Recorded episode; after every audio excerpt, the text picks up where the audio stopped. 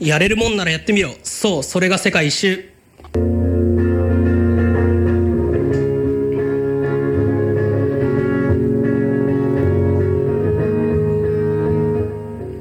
はい、オープニングテーマ、薬研芋虫ローリングアタック。こんにちは、旅が仕事のラジオ DJ まさき世界一周です。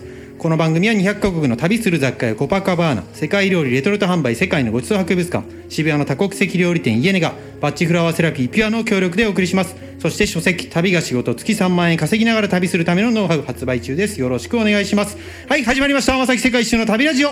えー今回は、えー出版社勤務、えー白井光平さんにお越しいただきました。よろしくお願いします。よろしくお願いします白井光平ですはい、インドに会って以来の浩平君なんですけど、はいはい今回西アフリカを放浪されまして、まあ、その中のモザイク国家群その中のギニアという国に行かれたそうで、はいえっ、と2012年のはい、すいません。大丈夫ですか？いきなりいきなり噛んじゃってます。えっと 2012年の12月頃に、えっと行ったんですけれども、はい。そうですね、えーギニアビサウっていう国から、まあ、ギニアに行く途中のそのなんでしょうねジャングルオフロードっていうのについてありまあ、あの少しお話ししたいかなと思うんですけども、はい。えーそうですね。ど西アフリカの旅っていうと、まあ、あんまり想像しにくいかなとは思うんですが、まあ、基本的に相乗りのタクシーに乗るんですね。はいでまあ、えー、56人とか78人詰め込まれて乗るんですが、ほまあ、緑の濃いジャングルでジャングルの中をこう突っ走っていくような感じで、まあ、アメリカのカーチェイスとかに引けを取らないようなあの運転をされるんですけれども。うアフリカでカーチェイスレベルの運転ですか？はい、いやもうあのたまにエンジンとかが故障して煙が出てくるみたいなこともあるんですね。でまあそういう中であの本当にいろんな景色が見れるんですけれどもはい。あのかやぶき屋根で土の壁のその建物だったりとか、あとはそのそうですね。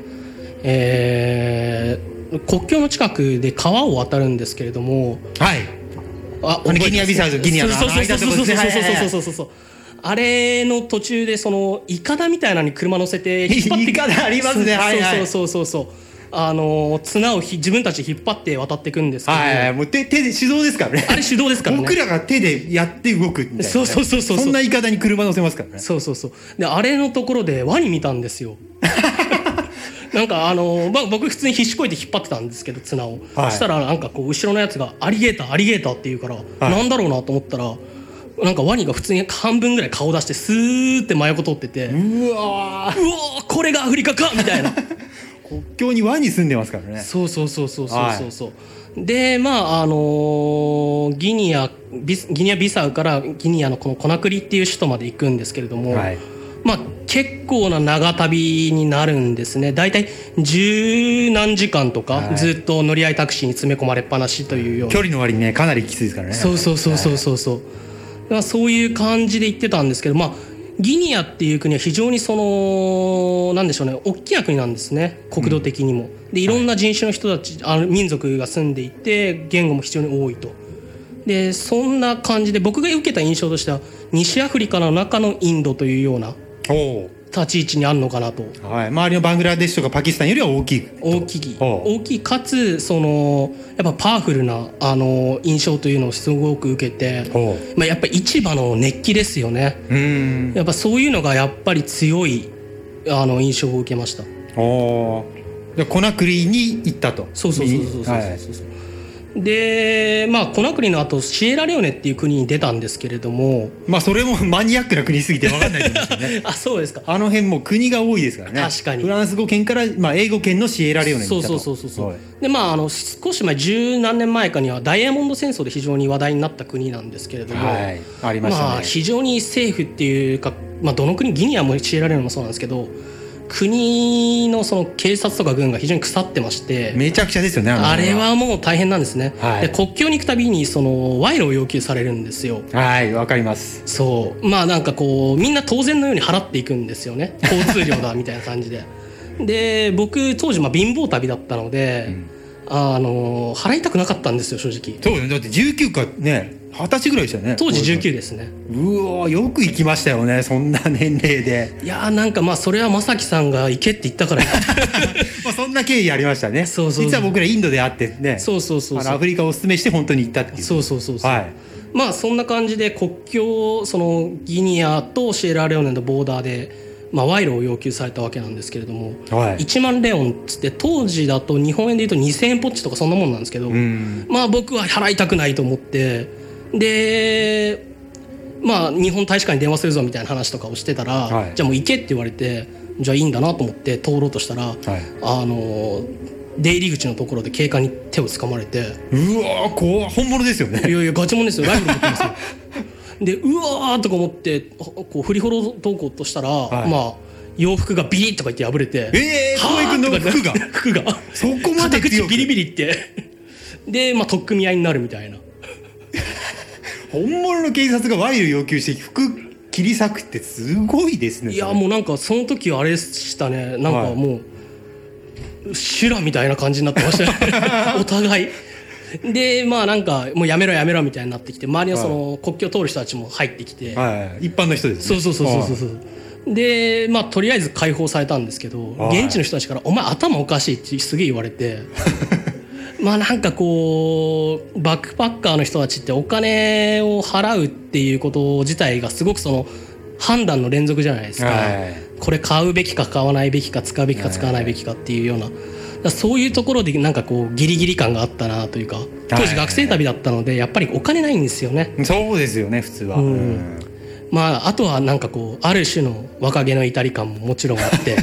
服破られたって初めてそんな伝説聞きましたよ。賄賂伝説ですよそれは。そうですね。まあそんな感じのそのはい。ギニアビサウからギン、えーシエラレオネに至るルートでしたね。は一番なんかこうある意味で冒険って感じのはい旅でした、いあそこ本当旅した感じしますね。僕も行ったんですけど2010年の夏頃行ったんですけど、まあ、もうギニアビサウから僕も陸路でギニアに行ったわけですよ、あの未舗装の道。はいはいはい。赤土の。あれなんでか分かります？本当ボコボコじゃないですか。そうなんですよ。僕行った時も穴だらけでもう車が縦に揺れるみたいな、あれ舗装もされてたけど舗装しない方がいいってぐらいボコボコじゃないですか。部分的に舗装が残ったりとかしてて、はいはいはい。あえてコンクリートの岩が残ってるみたいな道なわけですよ、うんうんでもっとフランス領だったんで,、うんうんうんでフランス追い出した過去があるんですねギニアああそうですね。セクトゥーレ政権の時ですね、もう貧しい状況でもいいから自由を取るっていうことで、フランスをこう追い返したんですよ、んうんうん。でそのフランス側が怒ってもう自分たちが作る舗装したものを破壊して帰った。ああはいはいはいはいはだからあんなボロボロなんですよ。い ひどいですよね。でいまだにそれがそのもう負の歴史のこの廃墟みたいなもんですよね、うん。そういう道路が残ってるっていうのがすごいことですよね。そうですね。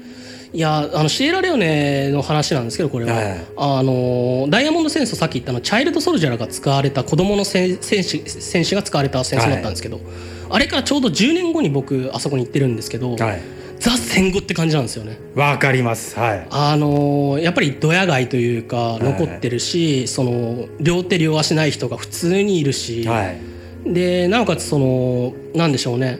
こう戦争の傷跡っていうのはギニアビサウもそうだったんですけど戦争というか内紛ですねあの国。は、はい。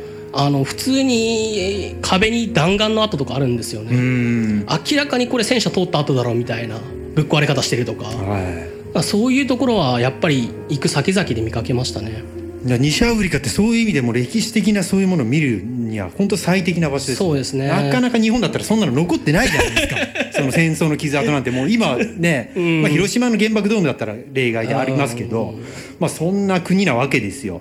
でまあプジョーっていう乗り物あるじゃないですか。あはいはいはい。乗り合いタクシー。僕も乗ったんですよ。4人乗りのところで。助手席に座ると大体2人詰め込まれるっていうね。そうそれ 助手席は絶対2人。助手席が2人っていうのがね きつかったんですよね。でちょっとかなりデブな感じの男性ともう2人詰め込まれちゃって。僕あれでした。あの、はい。後ろであの自分の2.5倍ぐらいあるおばちゃんの,、はい。あの脇の下で寝るっていう。それもむごいですねもう。群れて大変なことになる大衆とかもひどそうですからね。もう。でまあそれで乗ったわけですよ、もう車内泊しながら途中で壊れたりあのいかだ渡ったり、うんうんでまあ国境のパスポートチェック終わってまあ僕もあの拘束されたわけですよやっぱり。金をこせって、あーはいはいはいはい。で不吉な予感しながらもうコナクリに向かっていったわけですよ、うんうんうん。そうするとまあ36キロ地点の検問所、はいはいはいはい。まあ悪な高い検問所があるわけです。はいはいはいでそこに止められまして、はい。で全員検査を受けるわけですよね、うんうんで現地の人はなんかちょっとギニアグランつかませてる感じで置いていくわけですよ、うんうん。うんうんでなぜか僕だけ最後にされてみんなその検問所いなくなった状あ況でー僕もそうでした。でしょ？最後残されたで言ったのは、うん。検問所の黒人が「マネー」って言ったんですよ。日本語で言うと「お金」ですよ。お金。検問所に一人残されて「お金」すごいシンプルですよね。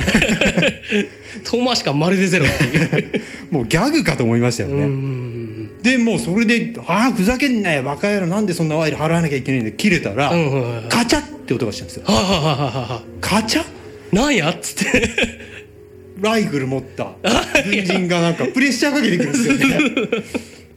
これこれ以上抵抗したら撃つぞみたいな雰囲気かけてくるわけですよでもう分かった分かったって言ってとりあえずもう払いはししないでパスポート没収されたまま出たんですよ。あはいはいはい。でまたプジョー乗ってもうああだこうだもう払い払わないとかやってるうちにもう現地人も怒り出しちゃったんですよ。次の日仕事あるからとか言い出して。でもうそのままパスポート持たないで行ったんですよ。で日本大使館行ったわけですよ。でもう軍のトップに行って話して返してもらうってなっパスポート置き去りにしてきたんですか？公式だけし やてべえななかなかハードでしたよね。いやハードですよねあの辺は。でパスポート取られた状態なわけですよ、うんうんうんでもうでももう大使館の人に言ったらもうパスポートもし捨てられちゃったりしたら日本帰るしかないよって言われちゃった。うわーそれ一番ショックなやつですよね。でそのあの浩平君も言ったその36キロ地点まで慌てて戻ってもう返してくれって言いに行ったんおですよ。おまあでも一応軍のトップから連絡が行ってたから明日返すっていうことで一応戻されて次の日に戻ってきたんですよ。うおースリリングですいねいんですよ。でミッションカトリックともあって 知ってますかミッションカトリックって？いやそれちょっとわかんないですね。はい、まああっちの西アフリカの宿は大体みんなそのボロ宿があるんですよ、まあ、教会みたいな宿に泊まって。ああなるほど。はいはいはいはいはいはい。僕シエラレーネでは修道院にかあの泊まりましたね、はいはいはい。多いですよね。多いですね、あの日本人のおばあちゃんがいたんですけどそこに、まあなんかそのそこではあの戦前から戦時中から戦後までずっと、はい。なんかこうミッションスクール運営してるあの日本人のおばあちゃんがいて。何してるんですかねそんなとこで。いやーあれですよ。あの80何歩のおばあちゃんが、あの原チャリぶっ飛ばしてましたけどね。ええシエラレオネでそう。フリータウンで。うん、いやフリータウンじゃなくて、あのーもうちょっと離れた村にいたんですけど。マニアックですね。いやまああのイスラム教徒のやっぱり地域じゃないですか、はい。あの辺って。でもやっぱりその一方でガールズスクールを運営しててそれがまあカトリック系なんですよね。はい。だからまあある種社会事業というか社会慈善事業みたいな感じでやってましたね。おー。いやー浩平君すごいですね。こんな状況でこう西アフリカ旅して、まあ、今出版業界でい俺動かれてますけど、はい。まあ、質問一つ質問させていただきますと、はい。まあ、もう旅もう10代で西アフリカ放浪して、はいで今出版社勤務しながら、まあ、ちょっと編集業務なんかもやろうとされてますけど、はい。まあ、今後、まあ、リスナーの方ほとんどの方がこう世界になんか出れないよみたいな方が多いわけですよ。うんうんうん。まあ、そういった皆さんラジオの前のあなたのために浩平君、まあ、最後になりますけど何ができますか？その本を通して。えー本を通してですか？僕自身はに、えー深夜特急とか、はい。あとは何でも見てやろうを読んで、はい。旅に出た人間ですので。旅ブームありましたね一大ブーム。はい、やっぱりその影響されてほしいんですよね。本を読んで。でやっぱり自分自身が何がしたいのかとか、はい。この世界自体を自分はどれだけ楽しんだのかとかそういうことを考えるきっかけになればいいかなと思いますね。旅と本っていうテーマでいくと。もう僕も深夜特急影響されて今、まあ、買い付けして僕世界中行きましたけど「うん。旅が仕事」っていう本も書いてまして、うんうん。これから僕もあのテレビ通して旅ブーム起こしていこうと思ってるんで。いやーもうぜひそれやってください。はい一緒にやりましょう。頑張りましょう。はい、はい。白井浩平さんなかなかすごいね旅人でした。はいえー正木世界一周の旅ラジオ、えー今日の放送はここまでです。いかがだったでしょうか、えーこの後はワイドワイドスーパーイブニングです。お楽しみに、えー正木世界一周の旅ラジオ。この番組は旅する雑貨やコパカバーナ。世界料理レトルト販売世界のごちそう博物館。渋谷の多国籍料理店イゲネガ。バッチフラワーセラピーピュアの協力でお送りしました。番組はポッドキャスト YouTube でも再放送しております。この番組では一緒に旅ブームを起こしたいというテレビラジオディレクタープロデューサースポンサー書籍編集者。そして世界貢献したいゲストハウス経営の出資者協力者を大募募集しております。かつてのヒッチハイクブームを超えるような新たな旅ブームを一緒に作っていきませんか？